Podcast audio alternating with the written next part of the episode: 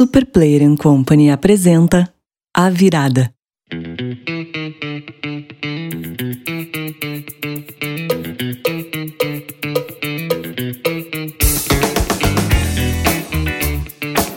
Olá pessoal, tudo bem?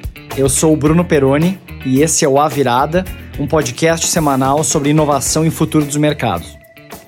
Eu trabalho há mais de 10 anos com inovação e fui fundador de uma empresa de educação empreendedora, uma consultoria de inovação chamada Semente Negócios, e também fundei a UAU Aceleradora, que é uma das principais aceleradoras de startups do Brasil. Eu fui diretor de uma empresa de tecnologia com mais de 200 pessoas e hoje atuo como investidor anjo nesse mercado de venture capital e como advisor de várias startups. E eu estou aqui com o Gustavo Goldschmidt, meu parceiro aqui do A Virada. Gustavo, apresenta um pouco mais a tua história. Legal, Bruno. Muito obrigado. Eu sou Gustavo Goldschmidt, sou cofundador e CEO da Super Player Company, uma empresa que trabalha com tecnologia e som, né? inclusive produção de podcasts. e eu trabalho há mais de 10 anos é, com tecnologia e inovação. É um assunto que eu sou apaixonado.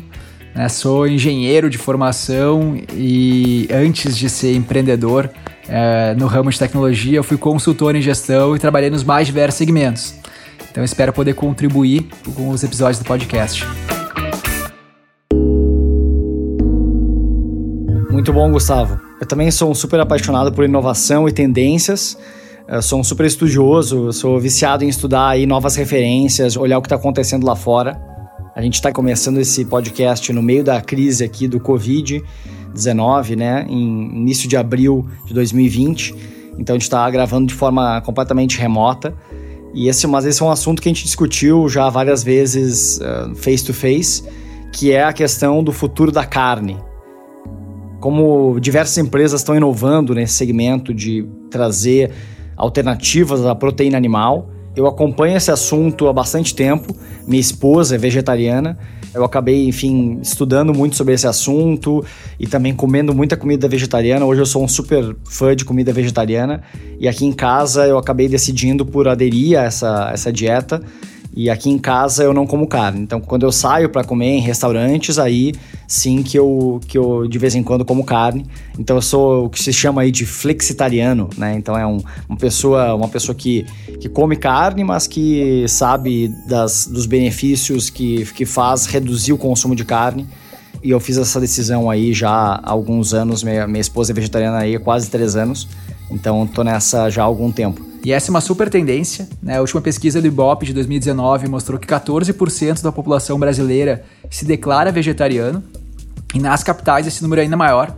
Né? Então, sob dois pontos percentuais, 16% das pessoas se declara vegetariano. Né? A gente vê um crescimento gigantesco para a pesquisa de 2012. Né? Então, em 2012 era em torno de 8%, é, quase que dobrou esse número. É, mas, apesar de 16% das pessoas se declararem vegetariano, 60% da população tem interesse em produtos veganos. Então, 60% da população aí pode ser um. Como é que é? Flexitariano? Isso, é um termo que eu conheci faz pouco tempo aí. Exato. E acho que é legal a gente falar um pouco de quais são os impactos, né? Por que, que tem tanto interesse da população e até tanto investimento nesse mercado. Existem dois principais, acho que motivos, motivações para uma pessoa reduzir o consumo de carne ou eventualmente se tornar vegetariano. Uma questão é, é em relação à ética animal e bem-estar animal, porque realmente é uma indústria bem cruel, né? os números são bem, bem assustadores. Né? Então, o, o ser humano aí ao redor do mundo Uh, ele produz e, e, mata né, cerca de 75 milhões de animais todo ano para consumo de, de proteína animal. E hoje existem mais de um bilhão de, de vacas no mundo, mais de um bilhão de porcos, então é um número é muito grande. Tem muita gente que, que se preocupa nessa questão da ética animal né, e do sofrimento de animais. E a outra motivação dessas pessoas é pela questão de impacto ambiental, que também é gigantesca e que, e que na verdade, enfim, é uma motivação bem forte para mim também. Porque hoje é um dos principais emissores de gases do efeito estufa, né? Então, principalmente metano e CO2. E é equivalente aí muito próximo da, das emissões de veículos automotores ao redor do mundo. E também a questão de consumo de água, o uso da terra, né? Porque a terra que está sendo usada pelo, por pasto, por exemplo, poderia estar tá sendo utilizada para plantar uh, vegetais que poderiam uh, que poderiam estar tá, sendo vendidos a custo mais baixo uh, e aumentar o acesso a alimentos, né? E também a questão da ineficiência dessa cadeia. Né? Tem um dado que eu achei super interessante que para produzir 4 quilos de proteína animal, uh, se utiliza 100 quilos de proteína vegetal para alimentação desses, desses animais. Então, boa parte da soja, por exemplo, cultivada no Brasil, ela é utilizada para alimentação animal, né? E não para não consumo humano. Então, a gente produz boa parte da, das nossas lavouras aqui de soja são para alimentar os bois que vivem aqui no Brasil, que o Brasil é, inclusive, um dos maiores exportadores né, de proteína animal do mundo.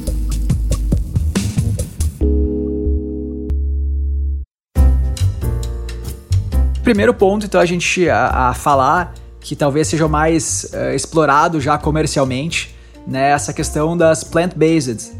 Tem esse nome agora, uh, plant-based, um nome hipster, um nome chique, mas obviamente a proteína vegetal e tentando substituir a carne não é uma coisa nova, né? A gente já tem carne de soja há muito tempo, né? E mais recentemente aí começou a ter outros tipos uh, de proteínas vegetais aí para substituir a carne né, uh, com algumas empresas como a Beyond Meat.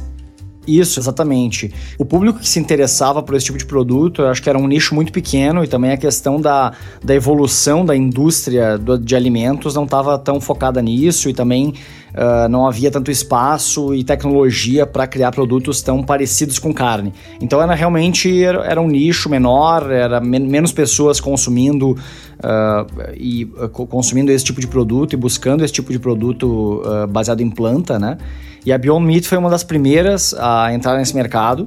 Uh, e produzir realmente um burger, um hambúrguer com, a, e com o objetivo de ser muito parecido em termos de sabor, aparência e nutricionalmente também muito parecido com carne, 100% feito de plantas. E é uma empresa que teve muito sucesso, né? Hoje é uma empresa com, listada na bolsa americana, com valuation aí de 4 bilhões de dólares, mesmo depois da queda uh, aí dos mercados muito forte no início de 2020. E aí também tem Impossible Foods, que veio na, na sequência, elas surgiram mais ou menos na mesma época, ali em 2008. E, e ela acabou de anunciar uma rodada de 500 milhões de dólares. Ela ainda é uma empresa privada, não listada. Enfim, uma empresa muito grande. Faço o Impossible Burger, que tem uma parceria, inclusive, né, com, com o Burger King na, nos Estados Unidos. Então, são duas empresas que são muito fortes lá nos Estados Unidos, vendem muito. É, eu, inclusive, provei uma delas. É, eu, provei o Impossible Burger nos Estados Unidos quando eu fui e realmente é muito bom. A, a aparência é uma coisa absurda. Ele realmente fica, fica mais escuro, mais marrom por fora e vermelhinho por dentro. É uma loucura. É, acho que esses aí são os dois maiores exemplos aí de, de plant-based. Né? A Beyond Meat vendendo aí uh, na TGI Fridays, Carl's Jr., uh, Dunkin' Donuts e te sendo testada no McDonald's e Subway. E a Impossible Food vindo aí pelo Umami Burger, né, o Burger King. Então, super uh, presentes aí já nas principais cadeias de fast food dos Estados Unidos, né? É, e no Brasil, uh, Bruno, a gente tem algum, algum case de alguém que está fazendo uma coisa parecida? É, aqui o case que ganhou muita relevância foi a do, da Fazenda Futuro, né, do, do Futuro Burger, que, que também já recebeu aí mais de 10 milhões de dólares e foi criada pelos, pelos empreendedores que, que empreenderam e começaram os Sucos do Bem, que é uma marca enfim, que tem, fez muito sucesso e foi vendida para Ambev. E eles são super inspirados na, na Impossible, né? Então até a comunicação, o jeito de falar, uh, uma super, né, super referência aí para eles. Uh, e, mas é muito legal feito aqui no Brasil a, né, a, car a carne vegetal. E, e, eu já provei também. Uh, né, eu sou um super entusiasta, porque eu acho que, que, eu acho que né, eu acho que o gosto da carne é uma coisa muito difícil de imitar. Eu acho muito, muito louco que a gente, que a gente tá chegando lá em termos de gosto e de, de aparência. Uh, o, o, o Futuro Burger eu já não gostei tanto. Uh, mas especialmente a primeira versão.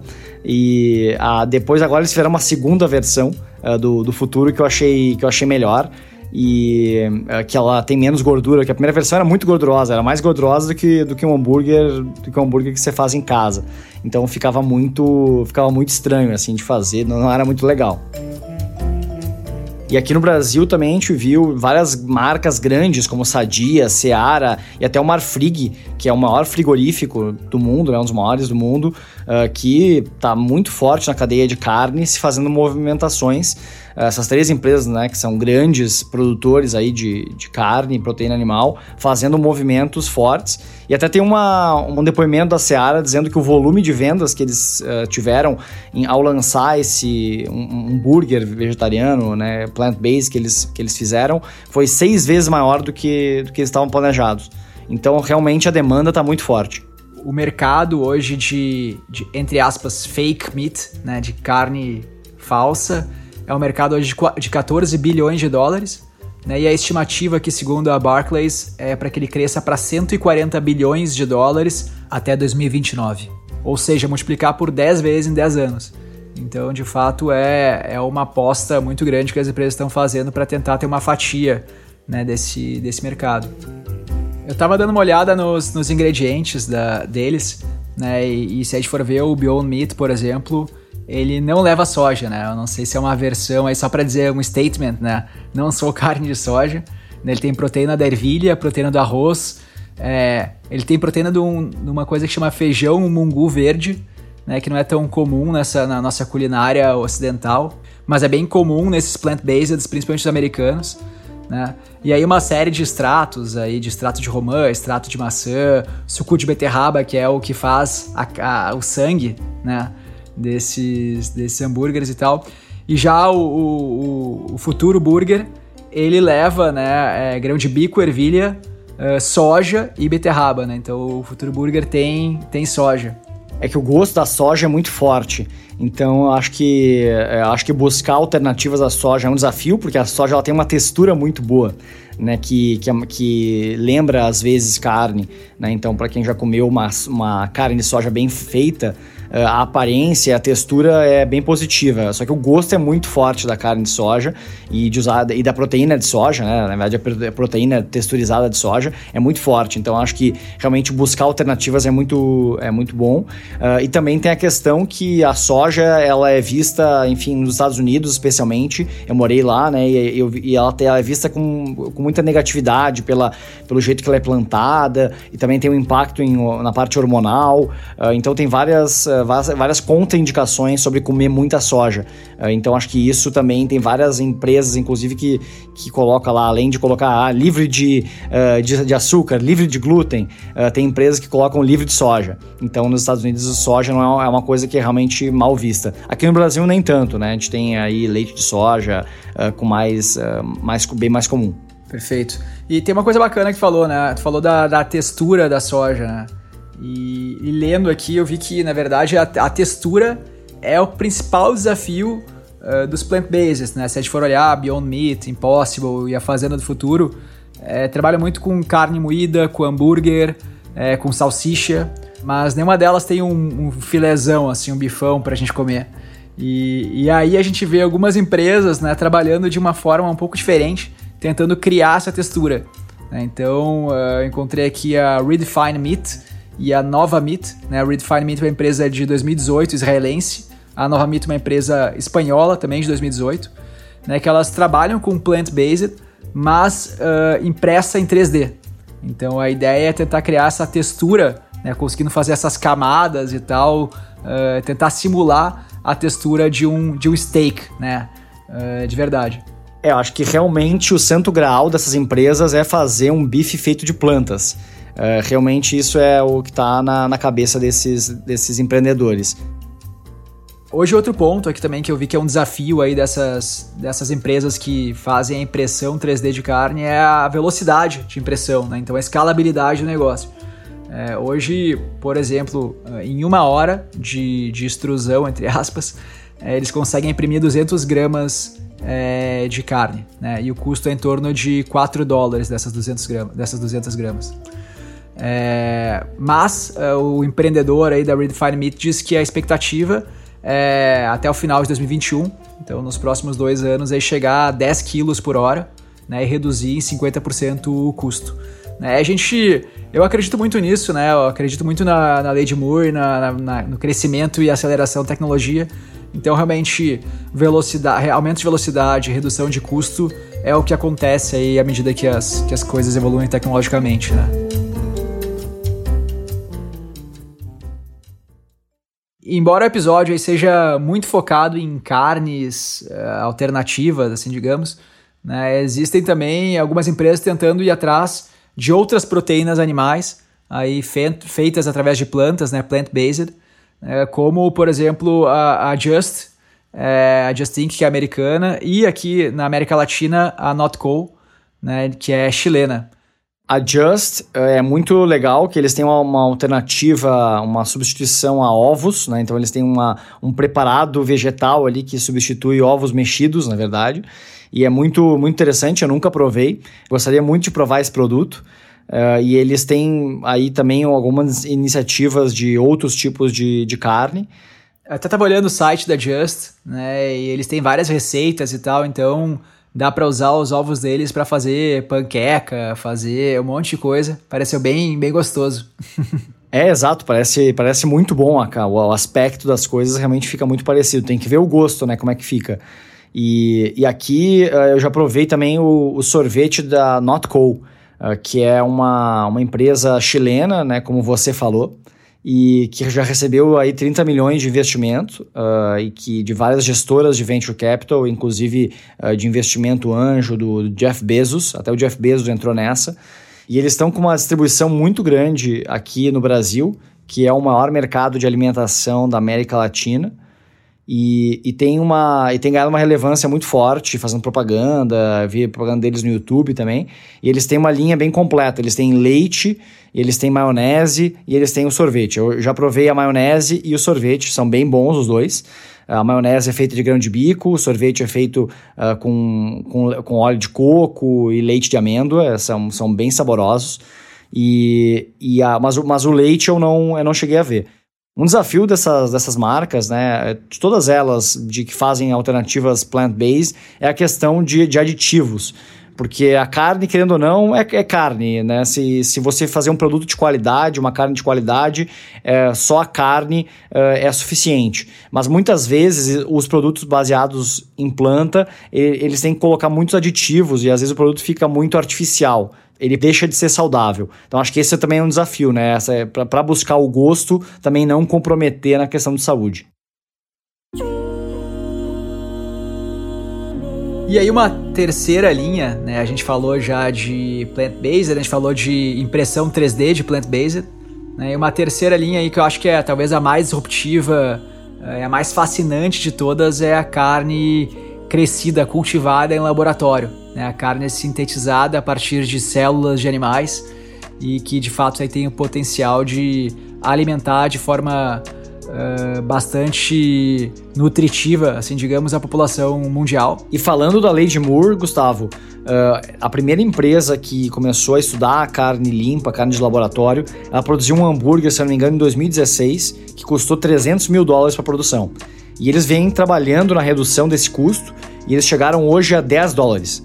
Esse produto ainda não está no mercado, mas realmente, imagina só, né? Acho que seria seria um, uma inovação incrível conseguir produzir carne, de fato carne de animal, uh, com um custo mais baixo uh, do que a proteína de fato de, de que vem do animal mas ao mesmo tempo, em termos de gosto, ela é igual à, à carne uh, que vem de, dos animais, né? Só que a questão é que ela é feita em laboratório, a partir de ap apenas algumas células, sem gerar nenhum tipo de sofrimento, sem ter essa indústria intensiva, pesada e com um custo também, um impacto ambiental muito menor. Perfeito. Inclusive a Just, que a gente falou anteriormente, né, que faz o ovo plant-based, eles já têm um nuggets né, que eles dizem que está pronto desde 2018 para ser vendido, né? É, e a grande dificuldade, o grande motivo aí pelo qual não foi para o mercado ainda é a questão de regulação. Né? Então, tem diversas empresas já trabalhando nesse mercado, né? Uh, como a Memphis Meat, Blue Nail, Wild Type, né? grande parte delas americanas. E, e algumas, a Wild Type, por exemplo, já tem até um salmão é, cultivado a, partir de células, né? E o grande ponto ainda que a gente não tem isso disponível uh, no mercado é a questão de regulação. E aí tem um ponto bem interessante, né, que os mercados aí que estão mais avançados nesse sentido é, são os mercados asiáticos, né? Singapura está puxando aí à frente e deve começar por lá a comercialização desse tipo de alimento. É, faz sentido, levando em consideração que é um país muito pequeno, é quase uma cidade-estado, né? Então essa questão também é muito relevante, que é como produzir essa carne sintética, essa carne limpa, em, em, espaços menores, né, e conseguir ser muito mais eficiente do que a produção extensiva uh, de, de proteína animal. E além da regulação também, né, voltando para o mesmo problema que a gente tem na plant-based, é a questão da textura, né, a questão da falta de fibra ali do, dos tecidos. Então, uma questão de outras células, gorduras, vasos sanguíneos, etc., é, que faz ter aquela textura e aquela uh, consistência de carne. Né? Então, é muitas empresas que estão cultivando carne têm conseguido produzir hambúrgueres e carnes que têm menos estrutura mas também estão batalhando aí para conseguir produzir o nosso filezão lá, o nosso bifão que a gente quer comer, né, Bruno? É, esse bife feito de planta aí seria muito legal, né? Mas que ninguém diria que é feito de planta. Eu acho que os hambúrgueres já estão nesse, nesse nível, a gente está muito próximo disso, deles serem irreconhecíveis perante a carne animal, mas acho que conseguir replicar a textura de um bife é realmente um outro nível, e as carnes sintéticas, elas são, acho que talvez uma, uma alternativa talvez mais viável de chegar aí, uh, pela questão de, de ser de fato células de animais. Então, acho que é muito promissor também todo esse ramo de pesquisa uh, dessa, dessas carnes de, de, de laboratório. E aí tem uma, uma última questão que dizem que talvez seja a mais difícil de todas, que é a cultura, né? Eh, as pessoas estarem dispostas a comer essas carnes de laboratório. E como você, Bruno, e na sua casa vocês estão dispostos a substituir a carne, eu pergunto: você encararia essa carne feita em laboratório? Ah, acho que sim, mas é realmente difícil, né? Será que essa carne aqui, feita num, num vidrinho de laboratório, vai fazer bem? Então, certamente, uh, eu, eu ia provar, com certeza. Mas acho que é um desafio gigante, né? Uh, eu fui agora no final do ano uh, para a Coreia do Sul e lá é ainda a carne ela tem um papel cultural muito importante. É muito difícil encontrar opções vegetarianas nos restaurantes.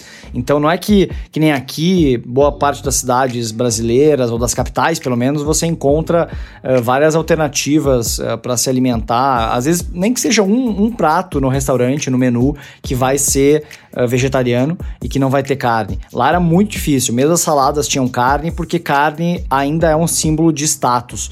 E isso é verdade verdade, em muitos lugares. Uh, esse é um desafio grande, né? De como fazer as pessoas uh, mudarem esse, uh, esse mindset. Porque a demanda de carne, ela não tem caído, ela tem só aumentado. conforme a, a, a população mundial vai enriquecendo, as pessoas querem consumir mais carne. Exato. E aí entra o desafio dos profissionais de marketing, né? Aqueles mesmos que deram o nome de plant-based para o Impossible Burger, é, que é de como chamar essa carne, né? De carne limpa, de clean meat, ou de uh, baseado em célula, cell-based, né, em vez de plant-based, ou de uh, cultivated meat, cultured meat. Qual o nome que as pessoas vão estranhar menos, né? Exatamente, né? Porque carne sintética e carne de laboratório certamente não atrai ninguém, nem eu.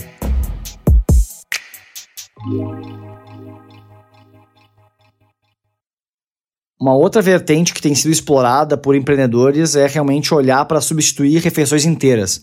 Então tem uma, uma startup que ficou muito famosa chamada Soylent, alguns anos atrás. Eu lembro de ter visto a primeira vez sobre eles lá em 2013, 14. Eu acho que inclusive eles fizeram uma, fizeram uma campanha de crowdfunding, de investimento coletivo. Uh, e basicamente eles são um shake uh, que substitui uma refeição. Então eles têm aí. É, é um shake que tem 20 gramas de proteína, tem mais de 20 vitaminas, tem 20 e poucas gramas de gordura, tem carboidratos de queima lenta, enfim, é uma refeição completa e saudável, mas é um shakezão. É uma refeição de 400 quilocalorias. Exatamente. É. Então eles dizem que se a gente comer 5 shakes por dia, a gente tem uma dieta completa de 2 mil quilocalorias super balanceada. Então, segundo o site deles, eles, eles dizem que uma pessoa poderia viver só à base de Soylent. Né? Tem uma adaptação e tal para sair do, da comida sólida para a comida apenas líquida. Né? Isso uh, pode ser interessante fazer uma adaptação gradual, mas que a pessoa conseguiria viver à base de Soylent sem problema, sem nenhum tipo de complementação. É, isso é muito maluco, né? Pensar, pensar que isso pode ser verdade, quando na verdade é um desafio conseguir uh, acesso a diversas vitaminas, né? Mesmo tendo uma dieta vegetariana, é muito é, é um desafio conseguir uh, acessar as proteínas vegetais para ter um nível, um intake de proteína aí que seja adequado. Então, realmente é, é uma solução muito interessante. Uh, claro que viver só de shakes é uma coisa meio estranha, uma coisa meio ficção científica distópica, assim, que, que eu acho meio estranha. Mas eu acho que é uma ótima solução, uh, especialmente se eles conseguirem baixar o custo, então uma solução de acesso, ou mesmo para substituir, né? Então, às vezes, ao invés de você buscar pedir um delivery, você toma um shake ali, uh, facilita. Se realmente for saudável, realmente entregar o que eles estão se propondo, acho que é, uma, é muito interessante. É um quebra-galho, né? Nada, nada ganha do prazer de comer uma boa comidinha caseira. Exatamente, eu adoro fazer comida, eu adoro comer, então para mim seria um desafio muito grande, mesmo viver uma vez por dia tomando esse Soylent seria um desafio. Eu também provaria, que eu sou, eu gosto de experimentar essas coisas, mas eu não sei o quanto eu viraria um cliente da, da Soylent. Inclusive eu lembro do empreendedor que ele viveu, acho que um mês a base de Soylent e tal, e aí vários marcadores foram uh, de saúde dele melhoraram, enfim, esse foi deu bastante buzz, bastante barulho na época. Eu sou um grande fã desse assunto, de pensar como vai ser a evolução da nutrição e as inovações que acontecem nesse setor.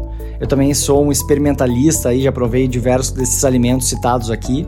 E eu acho que a gente vai ver nos próximos 10 anos muita coisa acontecendo, muitas inovações interessantes que vão ser surpreendentes. Eu acredito que eventualmente a gente vai chegar em 5 a 10 anos no bife feito de plantas, que a gente comentou aqui.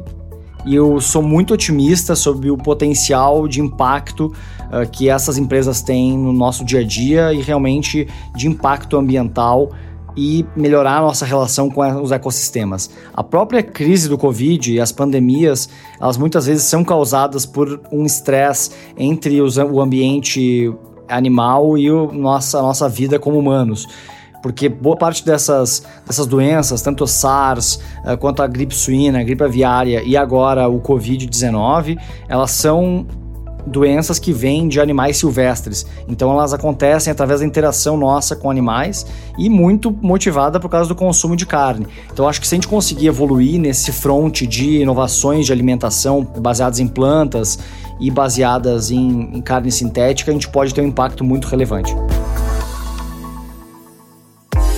Então, pessoal, está fechando o nosso primeiro episódio do A Virada. A gente vai deixar alguns links uh, para quem quiser saber mais sobre esse assunto nas nossas redes sociais, uh, Instagram, Facebook Twitter, em arroba Podcast. Então acesse lá, nos siga para saber mais desse assunto. E quem quiser ficar ligado nos próximos episódios, é só dar um seguir, subscribe, assinar, seja lá o que for, nessa plataforma de podcasts favorita. E é claro, se você gostou desse episódio, por favor, avalie nosso podcast no, na Apple Podcasts. E até a próxima quarta-feira. Tchau. Tchau.